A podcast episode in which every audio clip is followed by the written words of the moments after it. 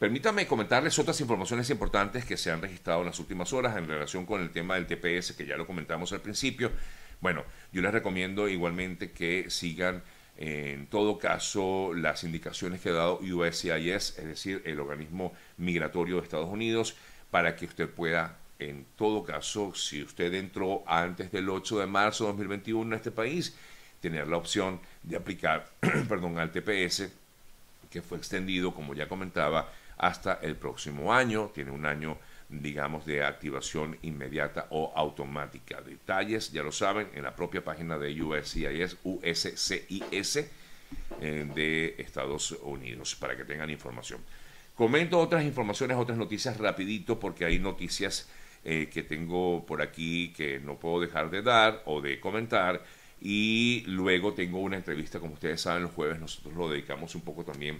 a los echados para adelante. Tengo un joven pues muy echado para adelante que vive justamente aquí en la ciudad de Miami. Informaciones de Argentina, nuevas imágenes difundidas en las últimas horas sugieren a los investigadores que el atentado contra Cristina Fernández habría sido planificado por varios días o con varios días de anticipación, luego de lo que al parecer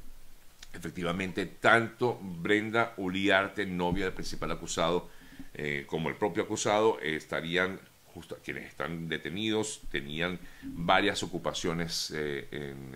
entre otras, y eh,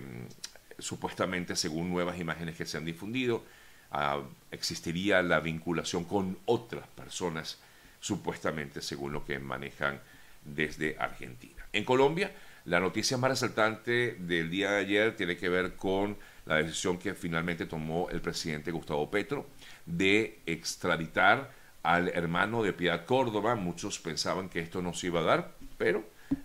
pues sorpresivamente lo hizo así. El eh, presidente Petro decidió em, aprobar la extradición de Álvaro Córdoba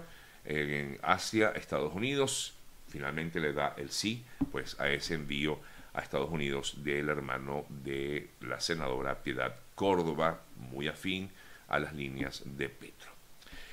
En Colombia estuvo presente o está presente ya el nuevo embajador del eh, régimen venezolano, Félix Plasencia, quien ayer sostuvo una reunión con el propio Petro, luego de la entrega de credenciales como el máximo funcionario diplomático venezolano en ese país. En otras informaciones, ayer vimos una, una interesante entrevista que le hizo Camilo Egaña a mm, el expresidente Iván Duque de Colombia y allí entre otras cosas una vez más eh, Duque manifiesta que una frustración que sintió muy grande en su carrera durante los cuatro años que estuvo como presidente de Colombia es no haber visto ver, dijo él textualmente, voy a leerlo, no haber visto durante mi cuatrienio o cuatrenio, perdón, la caída de la dictadura de Venezuela. Fue lo que comentó eh, Iván Duque en esa entrevista que hizo en el día de ayer. También, por cierto, hizo un llamado a evitar entregar eh, o entrar en negociaciones con eh, Nicaragua, según manifestaba eh, Duque en relación con posibles convenios que habría entre Colombia y Nicaragua en el futuro. El Partido Popular Europeo nominó al presidente ucraniano Volodymyr Zelensky y al pueblo ucraniano como candidatos al premio Sájarov que concede la Eurocámara a la protección de la libertad de conciencia. Es el máximo homenaje rendido a la Unión Europea a la labor de los derechos humanos.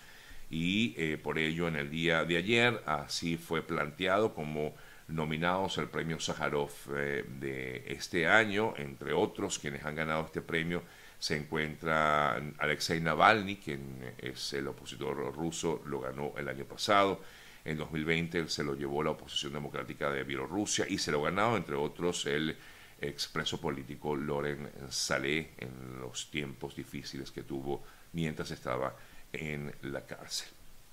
En otras importantes informaciones que también debemos destacar, eh, oye, mm, impactado con la situación que se sigue viviendo en Venezuela con respecto a la libertad de expresión, y es que en el día de ayer pudimos conocer que fueron eh, cerradas em, varias emisoras de radio en el estado Zulia, en Maracaibo y en San Francisco, alegando una orden del ministerio o del ministro, mm, según informó el delegado del Sindicato Nacional de Trabajadores de la Prensa, eh, se estaríamos, estaríamos hablando de nueve, nueve emisoras de radio que habrían cerrado en el día de ayer. En un solo día cerraron varios medios de comunicación, así de un plumazo en eh, Venezuela. Em, otras importantes noticias, ya que estamos hablando de Venezuela, en el estado Táchira hay mucha confusión y hay mucha eh, también angustia por parte de familiares de personas que se encuentran desaparecidas. Estas personas, se habla de unas 15, 20 personas, ya tendrían varios días, dos semanas desaparecidas en el estado Táchira. Eh, familias que, por cierto, eh, habrían acudido a un retiro espiritual, supuestamente, eh, según la información que se ha mm, publicado, estas personas habrían acudido a este retiro porque supuestamente alguien les había dicho que estaba por acabarse el fin, estaba por acabar el mundo, que se acercaba el fin del mundo. Y bueno, ya hay drones eh, que se han eh, em, aplicado, perdón, instalado para poder buscarlos, buscar a estas personas y funcionarios de diversos entes policiales están desplegados en la zona del estado Táchira, en La Grita, mm, tratando de localizar a estas dos familias. Se cree que son aproximadamente entre 15 y 20 personas.